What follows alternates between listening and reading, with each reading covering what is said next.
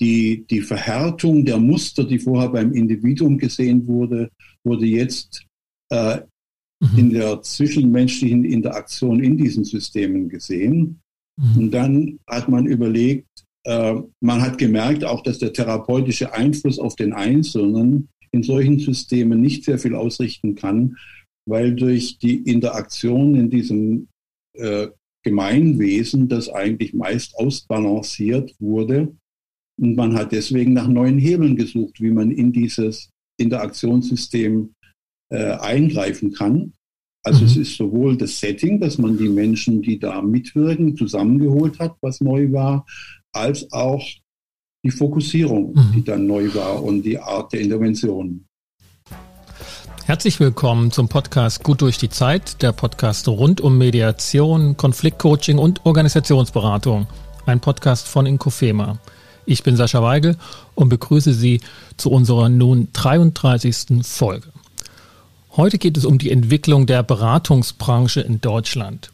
Und zwar der Beratungsbranche, die zunächst geprägt war von den Ideen der humanistischen Psychologie und so dann von der systemischen Wende zu Beginn der 1980er Jahre durch Systemtheorie und systemische Ideen beeinflusst wurde.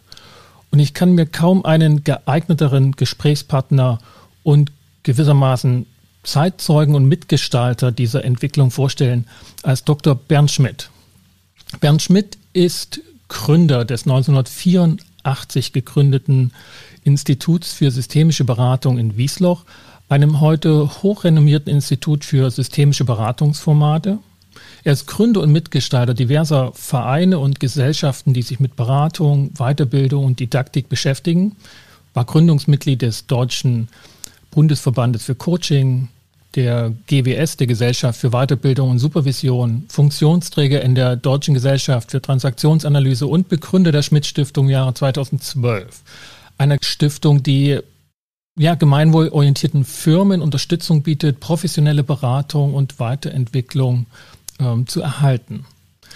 Er ist Preisträger unter anderem des Eric Byrne Memorial Award von 2007. Er hat den Life Achievement Award für Weiterbildungsbranche 2014 bekommen und den Life Achievement Preisträger der DGTA.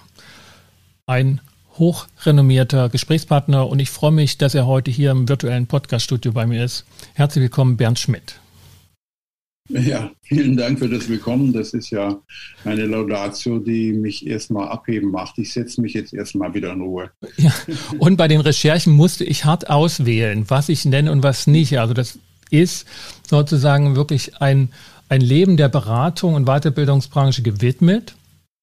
Und du giltst auch als wichtiger Wegbereiter für diese professionelle Beratungsarbeit, wie sie sich heute versteht. Also eine Kombination aus tiefenpsychologischer Analyse und systemisch fundierte Beratung. Und hast damit das Zusammendenken und Zusammenberaten von vormals mehr oder weniger getrennten Klienten mit herbeigeführt, nämlich von Menschen und Organisationen, ähm, die dadurch also zusammen beraten werden müssen und zusammen gedacht werden müssen. Wenn du das als These oder als Ausgangspunkt für unser Gespräch stehen lassen kannst, können wir vielleicht zunächst zu den Anfängen kommen. Wie, wie bist du zu diesem Thema gekommen?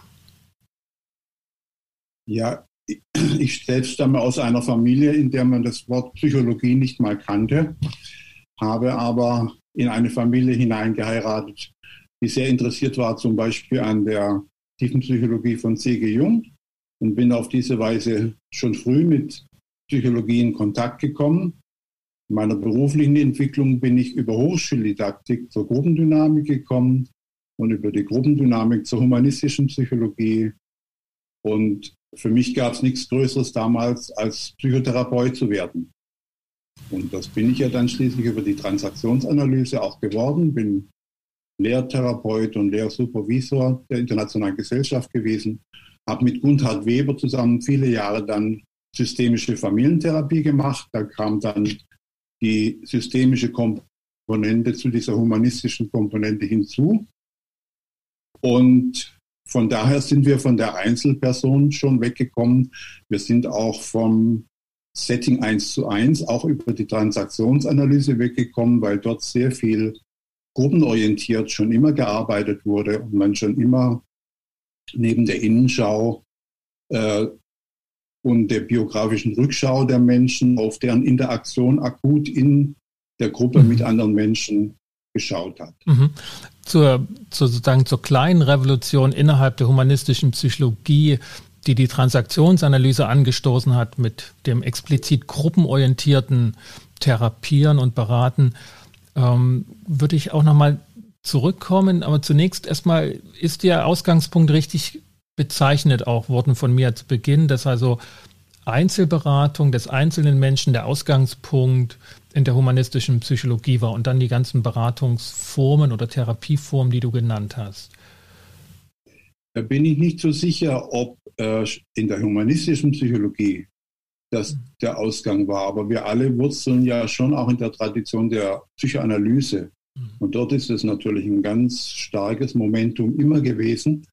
Die humanistische Psychologie, so wie ich sie kennengelernt habe, hat eigentlich immer schon auch ähm, sich in dem von Ruth Kohn ja so berühmt äh, beschworenen Dreieck von Ich, Du und Es bewegt.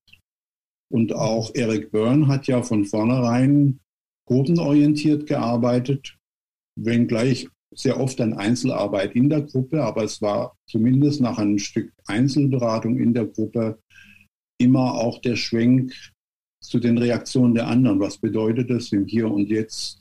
Was bedeutet mhm. es sozial?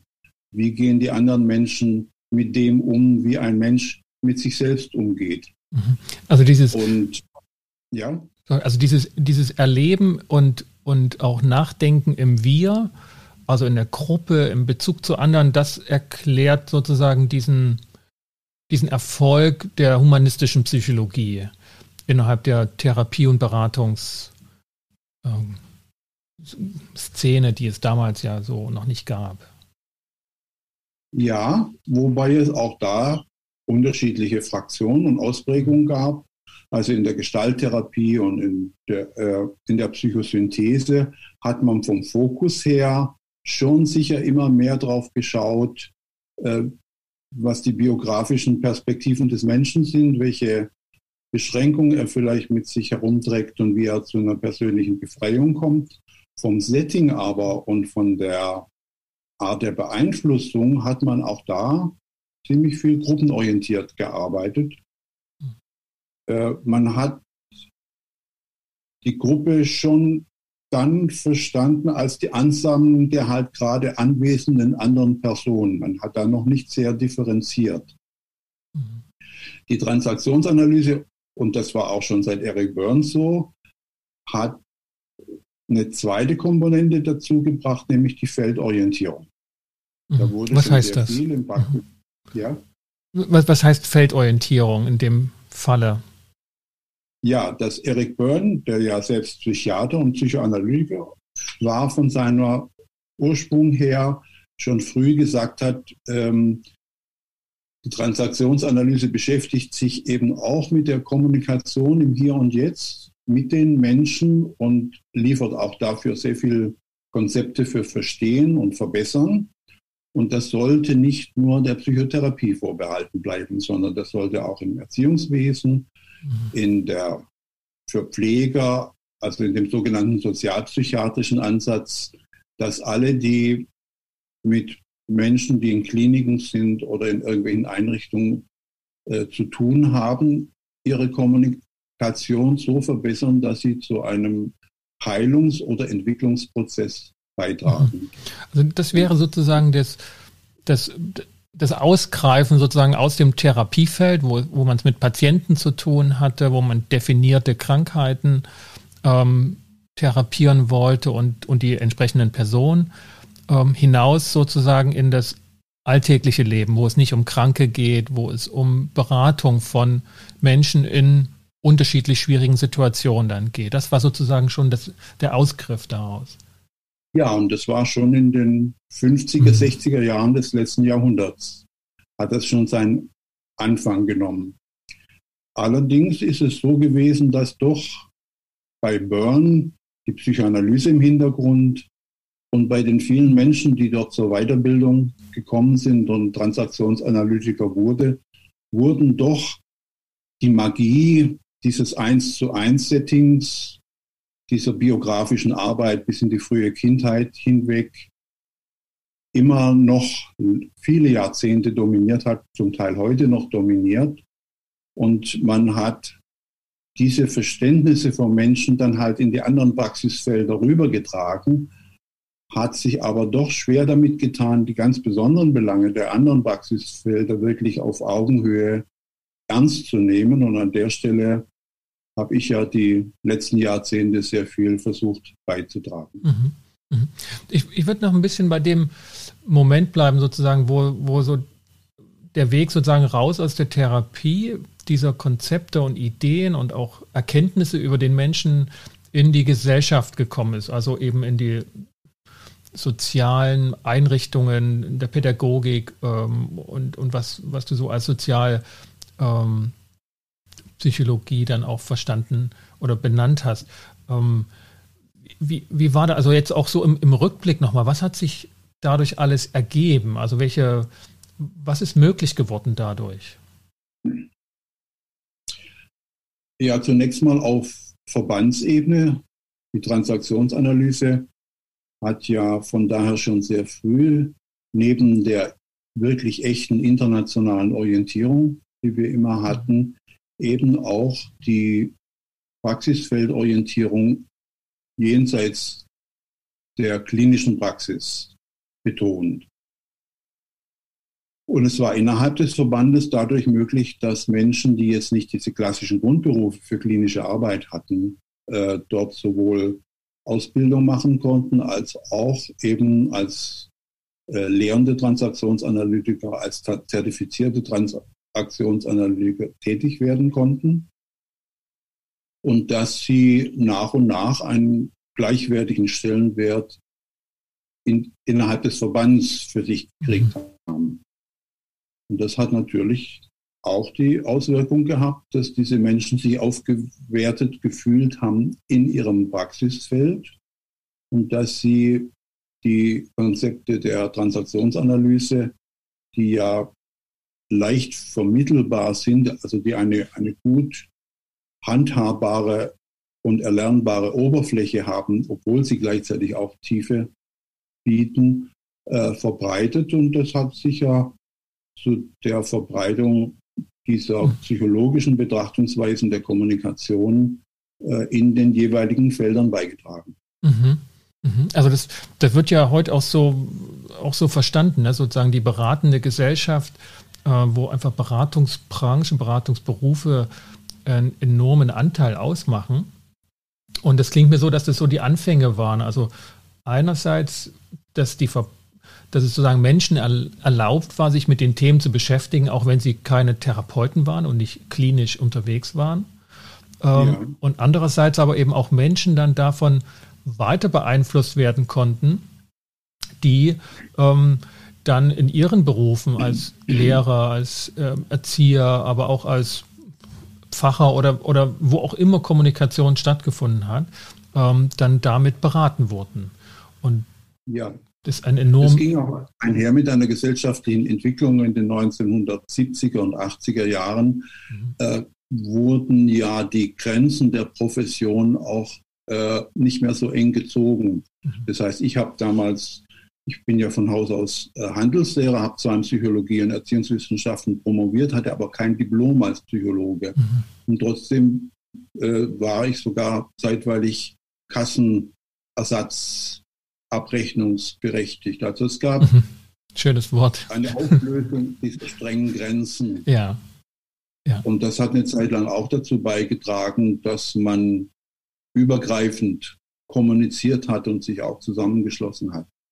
Mhm. Und dann kam noch eine Entwicklung dazu, das speziell in, in meinem heutigen Schwerpunktfeld der Organisationsberatung, äh, dass viele äh, Kollegen in den Konzernen, zum Beispiel Daimler oder später SAP und allen möglichen, die äh, hatten relativ viel Freiheit, sich zusätzlich zu qualifizieren und auch neue Nuancen von kommunikations- und persönlichkeitsorientierter Arbeit in ihre Unternehmen einzubringen. Und die haben dann zum Beispiel mich engagiert, sowohl zunächst als Teamentwickler für ihre mhm. eigenen Fragestellungen und dann aber zunehmend auch als Weiterbildner, weil sie sich qualifizieren wollten mhm. in diesen Bereichen für den Bereich Organisation. Ja, genau, da, da, da, kommen, wir, da kommen wir gleich hin. Also das, das, das interessiert mich auch, diese, weil es ja doch ein, ein Gedanke von erheblicher Bedeutung ist, der so zumindest ähm, verdeutlicht sich das für mich, ähm, ja nicht, nicht einfach so geschieht, dass also dann die Arbeit, die Organisation, der Beruf ähm, so menschlich gedacht wurde, ähm, wie das vorher in den 40er oder 30er Jahren, 40er, 50er nicht der Fall war. Da hat man sozusagen eine gewissermaßen die Persönlichkeit abgegeben am Werkstor und hat dann gemacht, was gesagt wurde. Und das war eben auch mehr eine Tätigkeit als ein Nachdenken. Und das hat sich dann gewandelt. Aber wenn ich zunächst nochmal ähm, das so auf den Punkt bringen darf und gucke, ob das, ob das passt, dass also die, dieses Ausgreifen ja. aus dem Therapiesetting, aus dem aus dem sehr klinischen Setting, wo Patienten waren, die therapiert werden mussten und wollten, ähm, die humanistische Psychologie das sozusagen in die breite Gesellschaft getragen hat und das auch mit einer äh, der Auflösen von, von fixen Grenzen und damit auch eine Befreiung auch in dieser Form stattgefunden hat, nicht nur für diejenigen, die beraten wurden, sondern auch für diejenigen, die beraten haben, ähm, dass vieles dadurch möglich wurde. Und die Essenz war, ist für mich so, wenn ich über diese ähm, Schulen und, und, und Richtungen der humanistischen Psychologie mich informiere, immer, dass der Mensch im Zentrum steht. Das war sozusagen der Einzelne dann auch im Bezug zu anderen, aber das ist das Zentrum und Ausgangs- und Endpunkt allen Denkens gewesen. Ja. Und, und dann geschieht. Es, mhm. es ist aber vielleicht wichtig, dass man das jetzt nicht nur als eine Selbsttranszendenz der Psychotherapeuten und Psychologen sieht, mhm. sondern das Ganze war möglich und notwendig im Kontext einer gesellschaftlichen Entwicklung. Mhm. Also das, was damals unter dem Stichwort Humanisierung des Arbeitslebens ja. verhandelt wurde.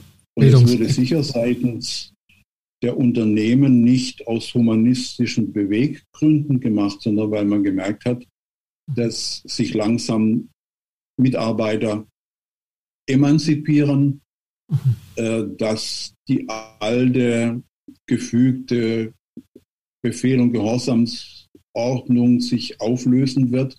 Und da war man bereit, äh, durchaus zunächst mal eine Spielwiese zu erlauben. Gleichzeitig war sehr viel Geld da. Es war eine prosperierende Periode, sodass man diese Bildungs- und Beratungsabteilungen äh, die sich da gegründet haben, auch wachsen ließ. Und man ließ sie auch machen, was sie wollten, weil so richtig gerechnet mit ihnen hat man nicht, mhm. äh, um das wirtschaftliche Ergebnis des Unternehmens herzustellen. Mhm.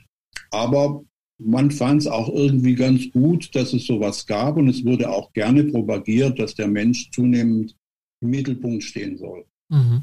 Ja, also einhergehend ist ja auch in diesen Zeiten die die sogenannte, also fast schon Deindustrialisierung hat da begonnen, also dass Industriearbeiterschaft nicht mehr 40, 50 Prozent der Bevölkerung ausmachte, der arbeitenden Bevölkerung, sondern weniger wurden und eine Akademisierung und eine Bildungsexplosion der ähm, in der in der, in der arbeitnehmenden Bevölkerung auch stattgefunden hat, dass also auch einfach stärker ja, gebildete Leute existierten. Die Diese Weiterbildungswelle kam vielleicht auch vor der Akademisierungswelle. Ja.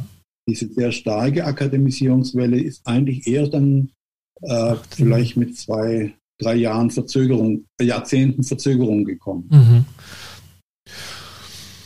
Und im Rahmen der Akademisierungswelle, aber das ist jetzt mhm. vorgegriffen auf die heutige Zeit, äh, werden natürlich diese Methoden und Weiterbildung, die vorher von Verbänden und mehr im Privatsektor geleistet wurden, ja auch zunehmend von den Hochschulen übernommen. Ja, genau, da, da, da steuern wir genau hin. Ich, ich würde als Beispiel, als Fokusbeispiel ähm, die Universität Bielefeld nehmen, die in den 80ern gegründet wurde, die Niklas Luhmann ähm, einen Lehrstuhl angeboten hat in Soziologie, ob schon er da überhaupt nichts damit zunächst zu tun hatte als ausgebildeter Verwaltungsjurist. Und das Beispiel nehmen, um sozusagen die systemische Wende so uns ein bisschen anzunähern, die nicht nur von Luhmann ähm, durchgeführt wurde, aber der doch sozusagen ein ganz prägnantes Beispiel war. Wie ist das in deinem Erleben und in deinem Erinnern vonstatten gegangen? Ja, also diese äh, Luhmannsche Perspektive und Beitrag zur systemischen Wende ist in meinem Erleben eher etwas später gekommen. Für uns fing das an, weil ich ja damals noch klinisch orientiert war, durch den Übergang von der Einzel- und Gruppentherapie zur Familientherapie und da eben zunehmend äh, zur systemischen Perspektive. Da gab es Vorläufer wie Ronnie Lang in London, aber dann ganz besonders die Mailänder Schule mit Mara Selvini Palazzoli. Mhm. Und die sich im Familienkontext bewegte, ne? Das war Familienberatung, Familientherapie. Ja, und da kam eben nicht nur vom Setting her die Familie rein, sondern es kam auch vom Mindset her systemisches Denken rein durch die paradoxen Interventionen. Man hat ja aufbauend auf Ideen von Watzlawick oder Gregory Bateson äh, zunehmend äh, gestörte Familien und Systeme so beschrieben, dass sie äh, zirkulär sich gegenseitig in eine Wirklichkeit hineinentwickelt haben und dort äh, festhalten, äh, dass die, die Verhärtung der Muster, die vorher beim Individuum gesehen wurde, wurde jetzt äh, mhm. in der zwischenmenschlichen Interaktion in diesen Systemen gesehen. Mhm. Und dann hat man überlegt, äh, man hat gemerkt auch, dass der therapeutische Einfluss auf den Einzelnen in solchen Systemen nicht sehr viel ausrichten kann, weil durch die Interaktion in diesem äh, Gemeinwesen das eigentlich meist ausbalanciert wurde. Und man hat deswegen nach neuen Hebeln gesucht, wie man in dieses Interaktionssystem äh, eingreifen kann.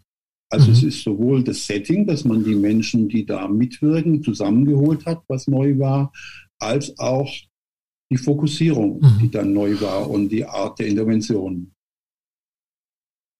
Und würdest du dem zustimmen? Also ich hatte das, wenn ich das so mir angeguckt hatte, nicht nur die sozusagen den Gedanken, dass man über die Familienmitglieder jetzt den Patienten heilen wollte, sondern ich hatte schon den Eindruck, dass auch ein Analyse-Shift stattgefunden hat, dass der Einzelne, der vormals, so vielleicht zehn Jahre vorher als Einzelpatient in die Klinik eingewiesen wurde, eher freigesprochen wurde von der Krankheit, sondern die Familie als systemkrank definiert wurde und dass dort eigentlich therapiert werden müsste.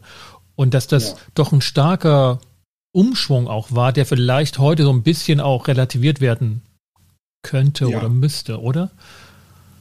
Ja, das stimmt. Das hatte ja in der psychoanalytischen Orientierung mit Horst Eberhard Richter zum Beispiel angefangen, mhm. mit seinem Buch Patient Familie. Und okay. dort wurden ja ähm, sozusagen diagnostische Etiketten für Systeme erfunden, wie Symptom neurotische Familie oder den anderen mhm. Begriff fällt mir jetzt nicht mehr so ein. Aber das stimmt mhm. genau, was du sagst. Äh, wir haben später zum Beispiel Begriffe wie Treibsandkommunikationsfamilien. Mhm. Das sind Familien äh, äh, entwickelte unter Weber und ich.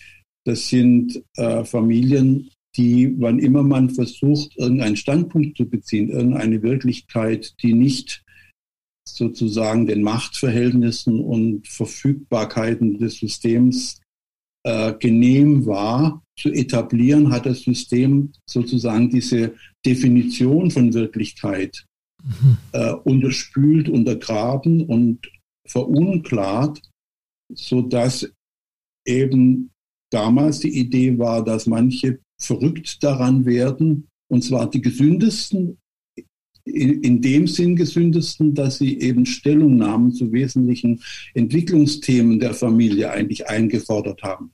Mhm. Aber weil sie es eben auf kompetente und geradlinige Weise nicht einfordern konnten und das auch in den Systemen nicht sehr erfolgreich gewesen war, mussten sie es eben durch Symptombildung machen. Mhm. Also zum Beispiel äh, hatten wir dann Hypothesen, dass ein Kind Schulschwierigkeiten produziert, damit die Eltern ein gemeinsames Thema haben, weil die Kinder gespürt haben, dass es in der Ehe äh, nicht so gut läuft. Das mhm. kann manchmal eine Fantasie gewesen sein, manchmal eine berechtigte Intuition. Mhm. Und dass dann solche Menschen versuchen, eigentlich durch Verhalten, das wir normalerweise als individuell gestört und irgendwie in der Kindheitsentwicklungsgeschichte begründet angesehen haben, nun verstanden wurden als Beiträge zur Erhaltung eines Systems oder mhm. zum Versuch, ein mhm. System zu einer Entwicklung zu bringen. Mhm. Und da hast du völlig recht. Da hat sich die Perspektive geändert.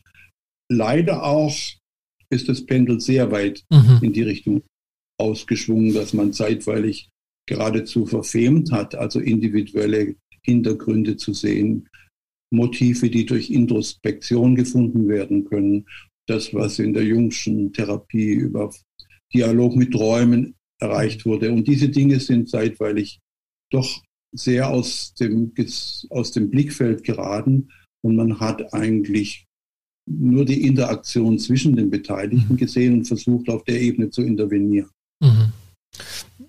Ja, also ne, so, ich glaube, so als aus der humanistischen ähm, Beratung ist es dann auch akzeptabel geworden, dass das Pendel dann auch weit ausschlagen darf. Äh, es wird sich schon wieder irgendwie einpendeln.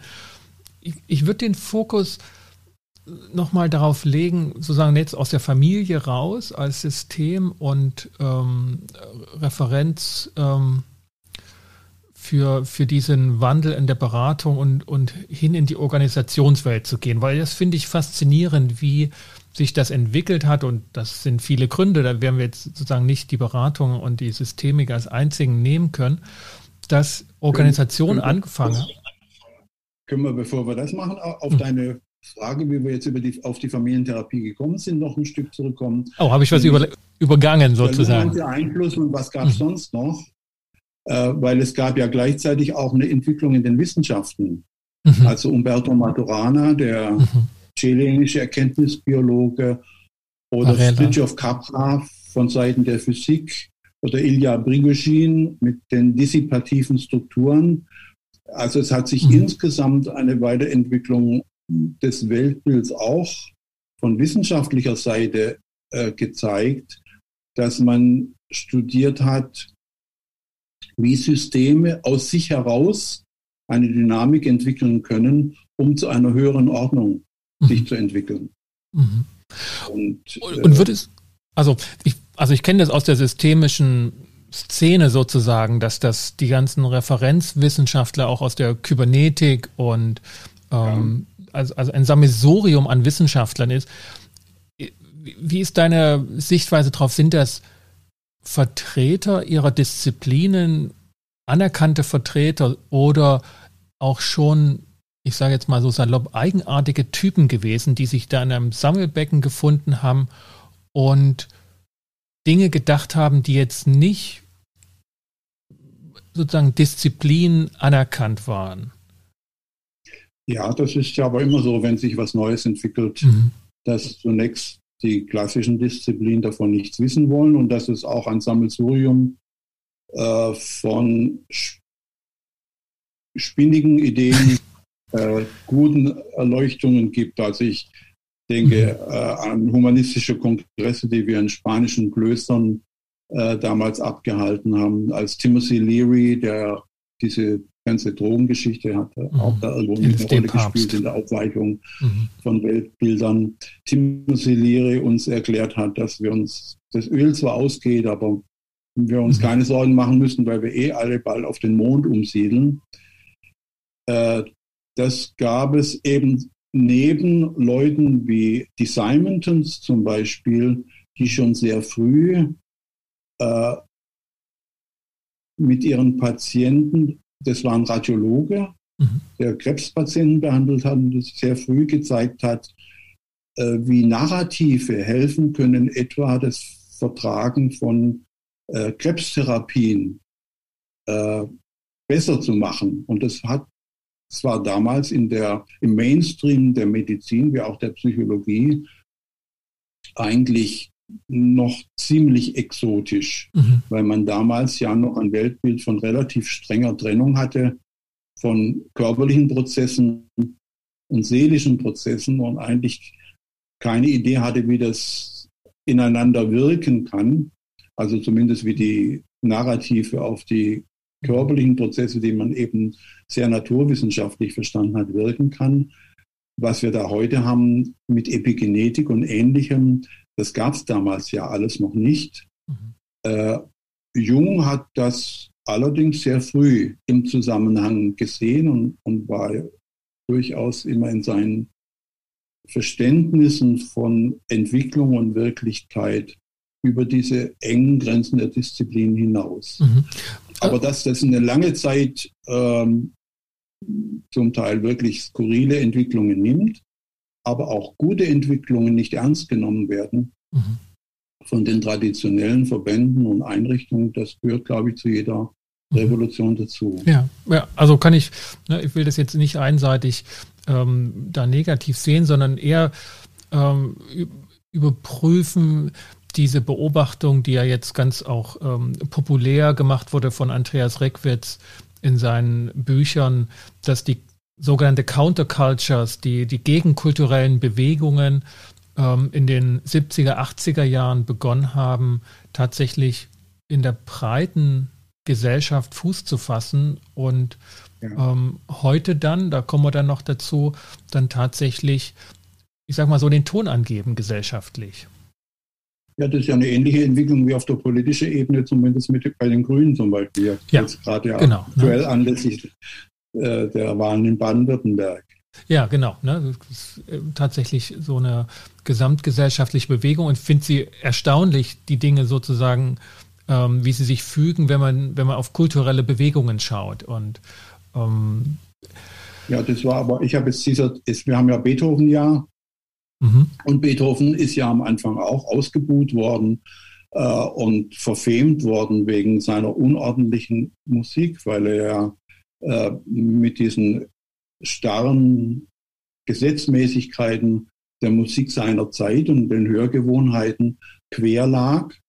Und es da auch ein Beethoven musste erleben, dass Verlage seine Partituren nicht gedruckt haben und dass ja, ja. die Aufführung vieler seiner Werke erst gar nicht möglich war, weil das als äh, Fehlentwicklung ja. äh, Unerhört. angesehen genau. wurde, was heute natürlich schon wieder traditionell geworden ist. Ja, ja, also ähm, und, und dass beide Dinge, ne, wir haben jetzt sozusagen da eine, eine, eine wissenschaftliche Bewegung gehabt äh, oder Vertreter von wissenschaftlichen Disziplinen. Jetzt nehmen wir da die Kultur mit, mit äh, Beethoven und Musikentwicklung, ähm, wo gleiche Dynamiken erkennbar werden. Und gleichwohl ist ja sozusagen der Gedankenschluss äh, zu kurz gesprungen, dass jetzt jeder, der äh, Gegenwind bekommt von der Masse, äh, gleich ein Genie ist, sondern äh, das kann zunächst einmal ne, ähm, auch einfach nur ähm, dummes Zeug sein, was er quatscht. Und bei anderen, ne, gerade so, die Wahrheit nimmt halt auch im Kleinen erstmal ihren Lauf und wird größer gemacht. So, also man kann in dem Zeitpunkt, wo die Bewegung noch klein ist, nicht sagen, ist das jetzt Quatsch oder ist das die zukünftige, ja, ist es die Zukunft so? Das ist sozusagen noch unklar. Ja, klar. Wenn ich denke, dass Sloterdijk war ja auch sein Yassin mal und gilt heute als einer der anerkanntesten Denkern und Philosophen. Ja. Äh, man weiß das nicht am Anfang, aber von daher, äh, es haben sich ja jetzt gerade im therapeutischen und im beraterischen mhm. Bereich, Entschuldigung, es haben sich gerade im therapeutischen und beraterischen Bereich äh, die Dinge eigentlich gut entwickelt.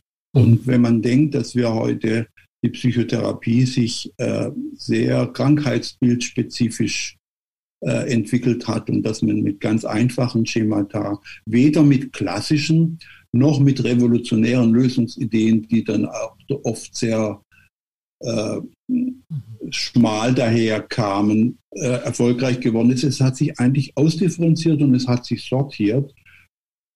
Und deswegen finde ich, kann man, wenn keine direkte Gefährdung von Menschen zu erwarten ist, auch da einem Pioniergeist und einem Ausprobieren dürfen Raum lassen. Da, der Blick auf meine Lebensentwicklung sagt mir, dass am Ende sich dann doch, wenn auch in Wellen, die Vernunft und die Weiterentwicklung durchsetzt. Mhm. Da ist das Stichwort für mich Ausdifferenzierung, um wieder sozusagen in die 80er zu springen und ja. nochmal diese, ich, ich finde wirklich eine, auch eine, vielleicht nochmal eine zweite Revolution, die da stattgefunden hat, dass ähm, die Beratung von Organisationen und Menschen dann zusammengeführt wurde, ähm, während man vorher ganz andere Beratungsansätze oder Beratungsthemen auch in Organisationen hatte ähm, und jetzt doch auch der Mensch in Organisationen in den Mittelpunkt gerückt wird und auch von den Organisationen akzeptiert wird. Vielleicht noch nicht wissen, was das alles bedeutet, aber du sagtest vor uns, Geld war da, die Zeit war gut, der Bedarf war da und dann hat man das gemacht. Äh, und dann kam es darauf an, Konzepte zu entwickeln, die also Mensch und Organisation als ja in Relation stellen. Und dann hat sich ja, die Systemtheorie angeboten. Ja, das stimmt. Trotzdem hatte man äh, auch da mit alten Dichotomien noch lange zu tun, auch heute noch, dass man einerseits den Menschen gesehen hat und auf der anderen Seite die Organisation und dass die als zwei verschiedene Sphären ja fast getrennt und in Spannung zueinander verstanden wurden. Und dann haben, hat die äh, Psychologie und die humanistische, sei es im Einzelnen, sei es in den Gruppen, doch erstmal versucht, den Menschen und hat ihn, glaube ich, in vielem als Privatmenschen verstanden, mhm. zu stärken äh, in seinem Gewicht in dieser Schaukel Mensch oder Organisation. Ja, ja, und dass die Organisation letztlich für den Menschen da zu sein hat und deshalb der Mensch immer Vorrang hätte, so als Ausgangspunkt. Also, dass die humanistischen, psychologisch orientierten den Mensch in den wertungsmäßig in den Vordergrund stellten und die Systemtheoretiker, also jetzt nehme ich Niklas Luhmann als, als Referenzbeispiel, dem man nun par excellence sagen kann, dass der die Organisation von der Organisation her gedacht hat. Und man hat ja, ihm ja auch vorgeworfen, dass er gar keine Menschen in seine Theorie eingepflanzt hat, sondern ähm, da. Ja, und von, der und von der Kommunikation, von der Interaktion mhm. her, äh, was für uns sehr interessant war. Äh, zunächst einfach mal äh, die, die Muster der Kultur und der Selbstorganisation von Unternehmen als solche zu betrachten mhm. und nicht äh, und, und durchaus uns zu erlauben, es mal abgelöst von persönlichen Motivationen mhm. äh, zu sehen. Und, und Bedürfnissen und aber das will ich, das, den, den Punkt will ich pointieren, aber ich finde ihn im Nachgang so erstaunlich. Und, und die Frage an dich ist, wie ist das gelungen, dass also eine Welle über die Gesellschaft kam, die den Menschen in den Mittelpunkt rückte und, und die Bedürfnisse des Einzelnen gegen die Gesellschaft häufig, gegen die Übermacht ähm, durchzusetzen und zu befreien hatte. Und, und dann kommt eine systemische Theorie, die einen Ansatz hat, den Menschen, den Einzelnen gar nicht so sehr zu betrachten.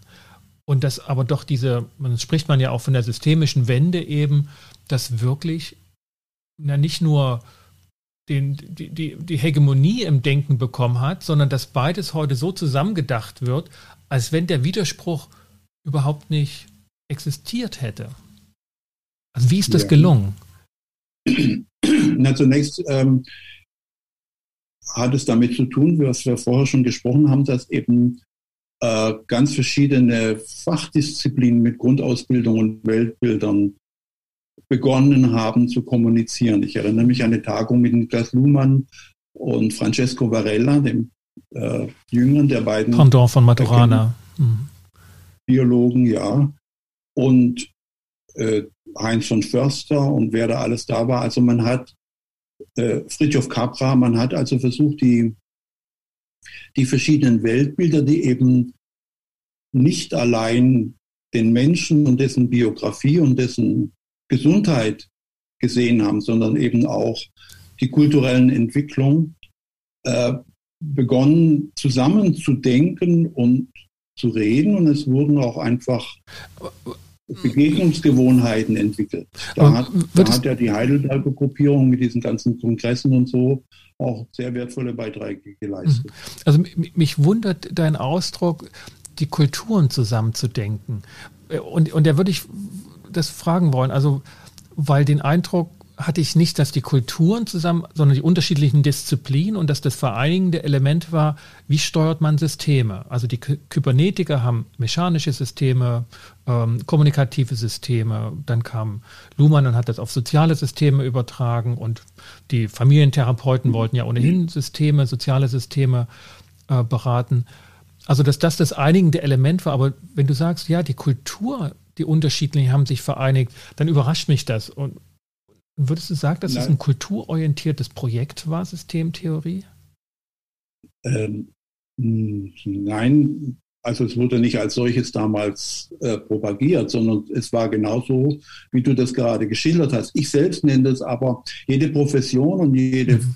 hat ja ihre eigenen Kulturen, ihre Weltbilder, ihre Art, mit wem sie redet mhm. äh, wie sie ihren Erkenntnisfortschritt zu organisieren versucht, wen sie als relevant für einen Dialog und für eine Neuorientierung äh, als Gesprächspartner ansieht und all das. Und das alles nenne ich Kultur. Okay, ja, das, da wage ich jetzt mal eine, eine steile These. Ähm, ja. Dass Kultur im Laufe der der Versuche, Systeme zu steuern und Systeme auch theoretisch zu erfassen. Und was eben Luhmann gemacht hat, war ja eben, dass alle Systeme ähm, er in seine Theorie einbauen wollte, dass mit dieser Ausdifferenzierung, die ja nach einem funktionalistischen Verständnis stattfindet, ja.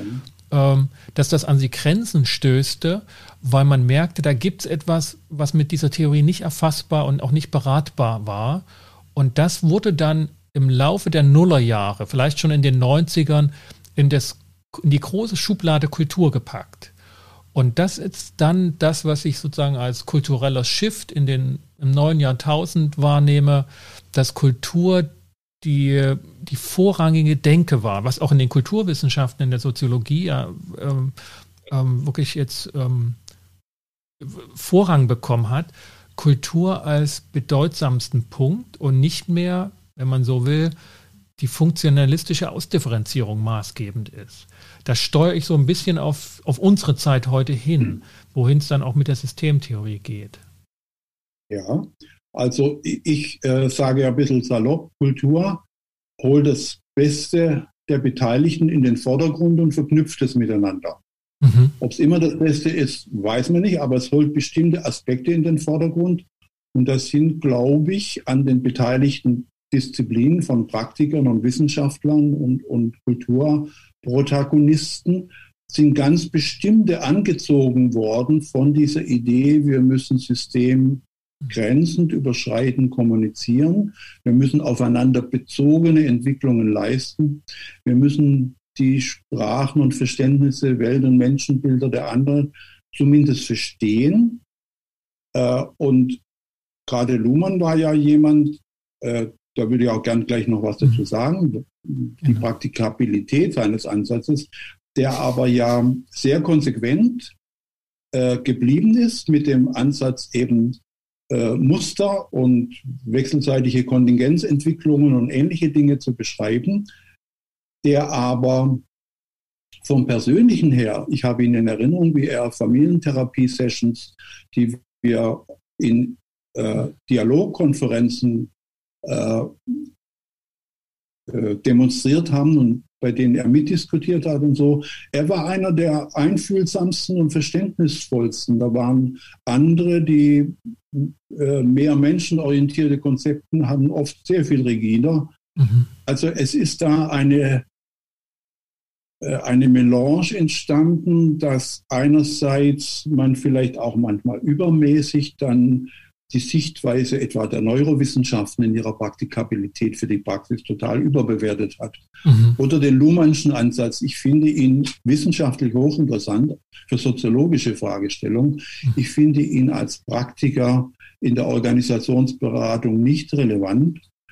Und äh, das ist auch noch lange nicht ausgegoren. Ich erinnere mich vor mhm. wenigen Jahren, gab es immer noch Kongresse über Organisationspsychologie, in denen wenn auf dem Podium diskutiert wurde, Luhmann-mäßig. Der Mensch ist sozusagen ein, eine Randerscheinung an Material, um diese Muster, die man beschreiben will, zu bedienen. Wenn man dieselben Leute aber dann als Organisationsberater gesehen hat, war völlig klar, dass sie eigentlich den Menschen als Erkenntnisobjekt ansehen und die Interaktion zwischen Menschen. Mhm. Und da ist oft auch ein Bruch gewesen zwischen der Denke und der propagierten Konzeptionalisierung und dem, was ich zumindest aus meiner Sicht ja. in der konkreten Praxis gesehen habe. Ja, und wir haben hier die Konsequenz daraus gezogen, zwar Luhmann von seinen soziologischen Sichtweisen her sehr wichtig zu nehmen, aber Organisationen, Unternehmen als Systeme von Menschen, in ihren Rollen zu sehen. Mhm. Und über die Rollen kommen wir dann äh, eben auf den Organisationseinfluss, dass es nicht der Privatmensch im Gegensatz zur Organisation mhm. ist, sondern der Mensch in seiner Organisationsrolle. Und da finden wir dann die Begegnung und den Anschluss in einer Sprache an Organisation. Und das hat die Luhmannsche Sichtweise nicht leisten können. Mhm. Ja, also ich glaube, dieser, dieser Widerspruch von ähm, systemtheoretisch denken und reden und dann aber sehr humanistisch orientiert beraten. Ähm, Bisschen psychoanalytisch orientiert, dass man ja. äh, wirklich dann plötzlich wieder in Kindheit denkt. Ja, ja, ich glaube, das ist heute gang und gäbe, weshalb es eben auch möglich erscheint, vor, vor allen möglichen Beratungsformaten systemisch davor schreiben zu müssen, damit es überhaupt wahrgenommen wird. Aber was dann passiert, ist was, was völlig anderes und dass diese zwei großen Strömungen, die wir jetzt schon so besprochen haben, da wirklich zusammengewachsen sind, zumindest im Beratungsmarkt ähm, außerhalb einer kritischen Reflexion. Ich denke, von außen wird das schneller wahrgenommen. Ja. Ja, und diese Entwicklung ist auch noch lange nicht zu Ende und soll auch gar nicht zu Ende sein. Aber damit diese Entwicklung eben nicht zufällig passiert, sondern dass es dazu auch äh, wir sind Multi-Channel unterwegs, das genau völlig in Ordnung, ja, ja. dass da ein Telefon klingelt und da noch eine SMS reinkommt. Vielleicht breche ich also nochmal. Das ist dazu. Ja. Ja. Ich, ich wollte ich wollte die Situation nochmal ja. nutzen, diese, diese Lanze für einen einfühlsamen Luhmann zu brechen, weil das liest man und hört man ja ganz selten. Äh, und, und da du das erwähnt hattest, vielleicht das noch nochmal ver, ver, verstärken, dass du ihn als sehr einfühlsamen ähm, Beobachter wahrgenommen hast. Ich nehme an, er war bei der familientherapeutischen Session da Beobachter. Ja, wir haben, genau, wir haben solche Begegnungstagungen in Heidelberg von der IGST damals, also von der Heidelberger Gruppierung um Stierlin und äh, ganz ausdrücklich äh, solche dialogorientierten Entwicklungen gemacht, Tagungen gemacht und dann gebeten, dass die Prominenten anderer Fachdisziplinen sich überlegen, was sie denn jetzt nun sagen können zu einer Familientherapie-Session. Mhm. Ich erinnere mich an Francesco Varela, der ja leider verstorben ist schon, der irgendwann sagte, eigentlich wäre es doch toll, wenn wir eine Familie auch als biologisches System beschreiben können. Mhm. Da weiß ja offenbar die Wissenschaft noch gar nicht viel darüber. Man weiß was von Angleichung von Menstruationszyklen und ähnliches, aber wahrscheinlich gibt es da derartig vieles Geschehen, das man auch auf der biologischen Ebene beschreiben kann, was zusammenspielt, wofür wir noch gar keine Sprache haben. Dann haben wir ja diese ganze Hellingersche Entwicklung, dass äh, ja es äh, der gezeigt hat oder besonders betont hat, andere haben das auch getan, äh, dass man Dynamiken in Familien irgendwie gespielt abbilden kann. Man weiß nicht, was daran intuitive Magie ist und was mhm. daran wirklich eine, Thema eine Wahrnehmung ne? ja. und Entwicklung ist. Aber äh, vieles war so verblüffend in der Wirkung und oft so plausibel in der Verständnisanreicherung, dass wir sicher noch lange nicht am Ende sind, zu verstehen, wie, wie solche Interaktion von Wirklichkeitssphären eigentlich stattfindet. Und ähm, da sind wir, jetzt wurde dann wegen des sehr autoritären Stils von Hellinger diese, äh, diese Sichtweise dann auch oft wieder verfemt für eine Zeit lang, aber es hatte ja auch einen sehr wichtigen Kern. Mhm. Und da sind wir noch lange nicht am Ende.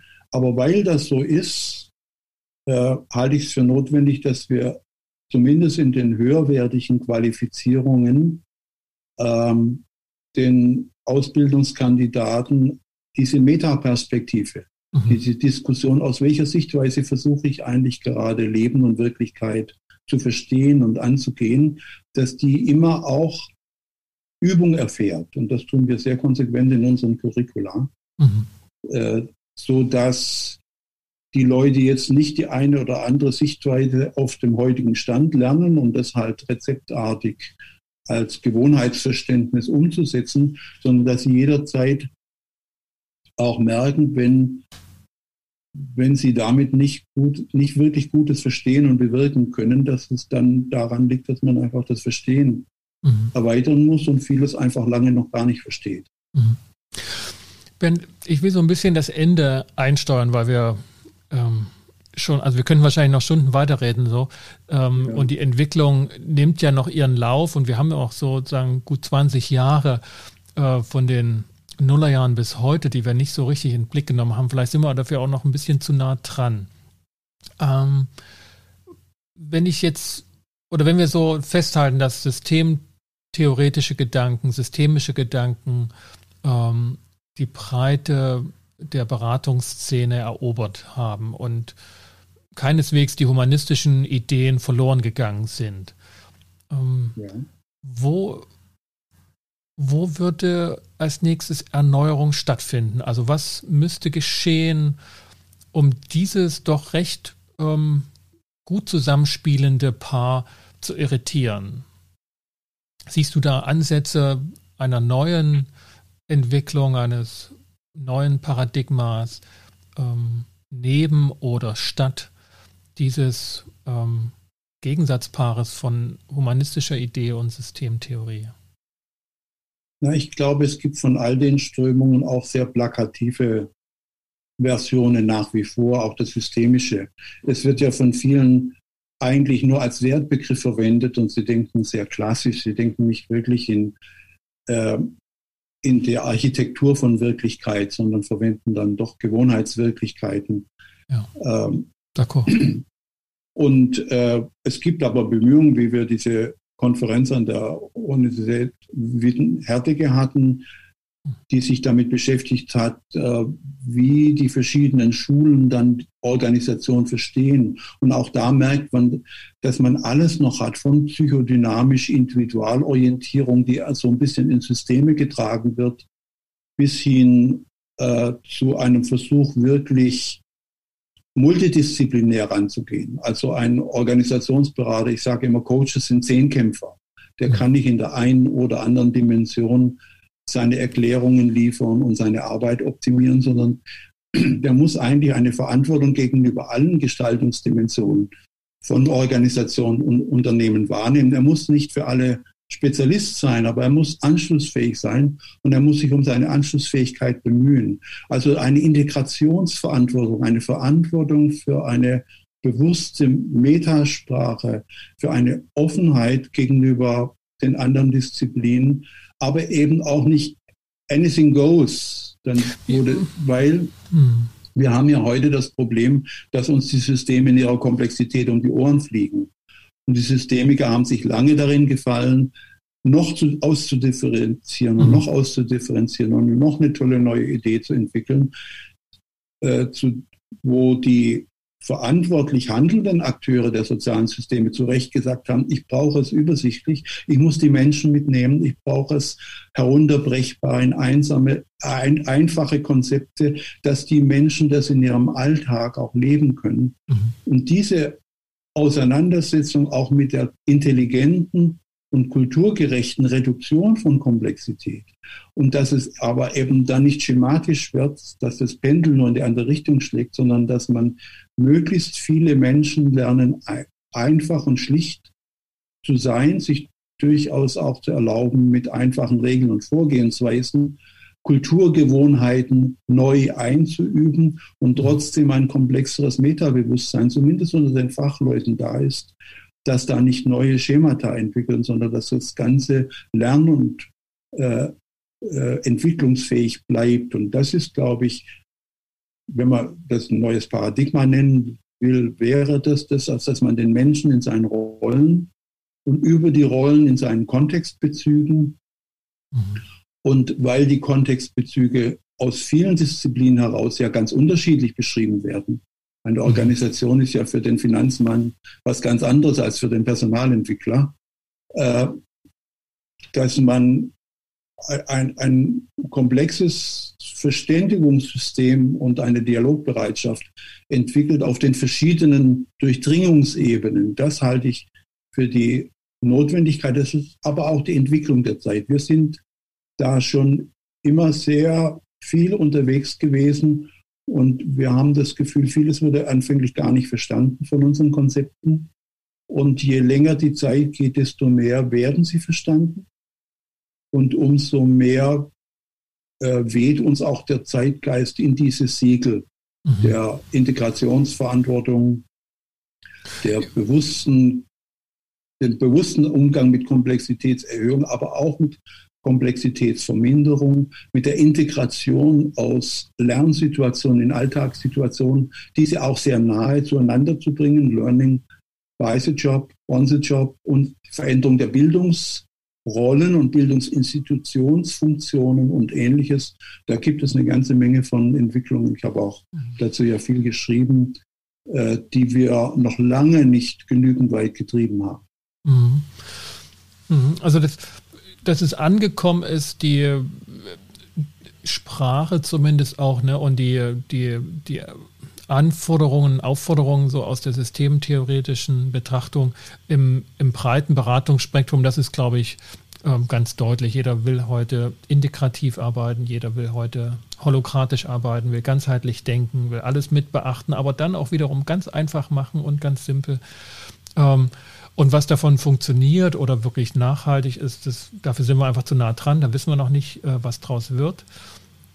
Aber es ich höre das schon sehr auf dem Ohr, das sind die systemtheoretischen Ansätze, also Rollen und in ihren Funktionen begreifen und ihren Wirkungsweisen.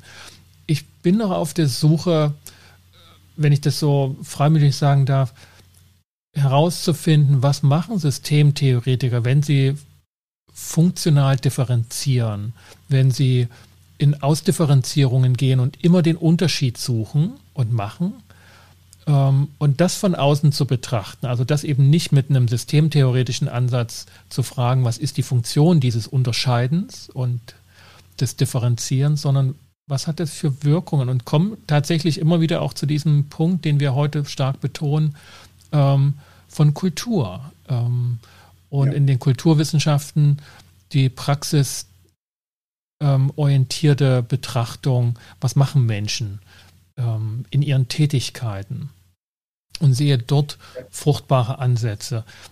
Dir, dir, du hast die Diskussion um die Singularitäten und Andreas Reck wird sicherlich auch äh, verfolgt oder gestreift. Nee, ich muss gestehen, dass okay. ich das okay. da bin ich jetzt auf dem falschen Fuß. Okay. Also da, da scheinen mir ähm, fruchtbare Ansätze zu liegen, die sich wahrscheinlich verbinden werden auch. Also es wird nicht einen großen Umschwung geben. Ja, und ich glaube, dass äh, also nicht nur von, von den Konzepten, sondern von, auch von den Verstehensmodalitäten sind wir ja integrativ unterwegs.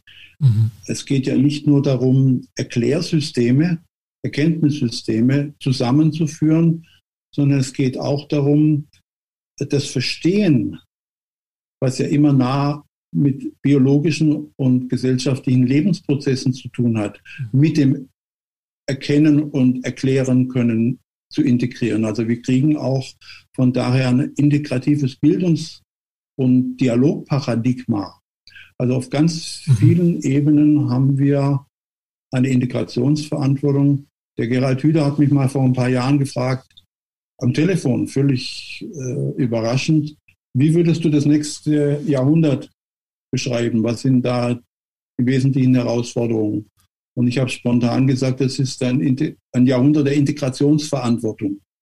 Mhm. Also wir können uns, weil uns die Dinge um die Ohren fliegen, nicht länger leisten, Teilaspekte übermäßig hochzuzüchten und gesellschaftliche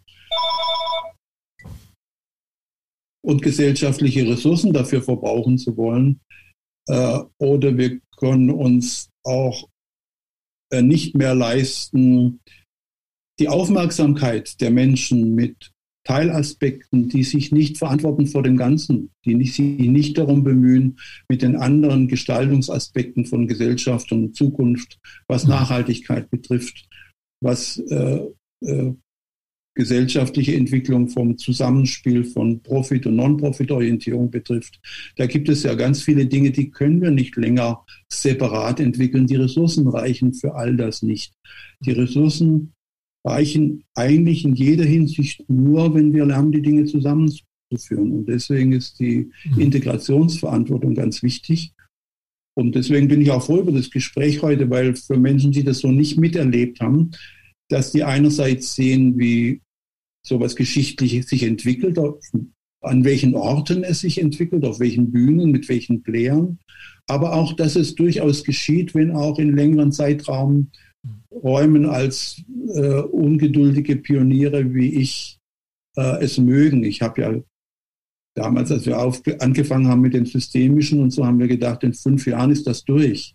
Und wir haben heute immer noch Denkweisen aus dem aus der ersten Hälfte des letzten Jahrhunderts neben Denkweisen, die schon sehr weit voranreichen. Und wir müssen einfach alle zusammen unsere Kulturbeiträge leisten, dass wir das in eine lebbare, und zwar biologisch, gesellschaftlich lebbare, wie auch äh, vom Humanum her lebbare Zukunft der Menschen zusammenführen. Mhm. Bernd Schmidt, vielen Dank für dieses hochinteressante und sehr inspirierende Gespräch zur Entwicklung von Beratung in Deutschland. Ja, vielen Dank. Es hat mir auch Freude gemacht, da ein Stück zurückzublicken. Und ich möchte vielleicht äh, einladen, alle Menschen, die sowohl Schriften als auch Videos, Audios und ähnliches interessiert. Wir haben das alles kostenlos zum Download auf der Website Mhm. das Institut für systemische Beratung, also www.isb-w.eu. Da stellen wir den Link mit auf die Show Notes. Da könnt ihr ja, die sind sehr gerne eingeladen. Hat mir sehr viele Freude gemacht. Ja, tschüss. Mhm. Wenn Ihnen, liebe Zuhörerinnen und Zuhörer, diese Episode gefallen hat, dann hinterlassen Sie doch ein Feedback und eine kleine Bewertung auf iTunes oder Apple Podcasts, wo das geht. Auf Google Podcast geht es meines Erachtens auch. Und vergessen Sie dabei nicht, diesen Podcast zu abonnieren, wenn Sie das noch nicht getan haben. Sagen Sie Ihren Freunden und Kollegen Bescheid, dass hier gepodcastet wird zum Thema Organisationsberatung, Konfliktcoaching und Mediation. Schreiben Sie mir eine E-Mail, wenn Sie Fragen haben oder Anregungen zu den einzelnen Themen. Die werde ich gerne aufnehmen und hier mit einspielen. Für den Moment bedanke ich mich, dass Sie wieder mit dabei waren und verabschiede mich mit den besten Wünschen und wünsche viel Erfolg für das, was für Sie ansteht, was gelingen soll und gelingen wird. Kommen Sie gut durch die Zeit. Bis zum nächsten Mal. Sascha Weige.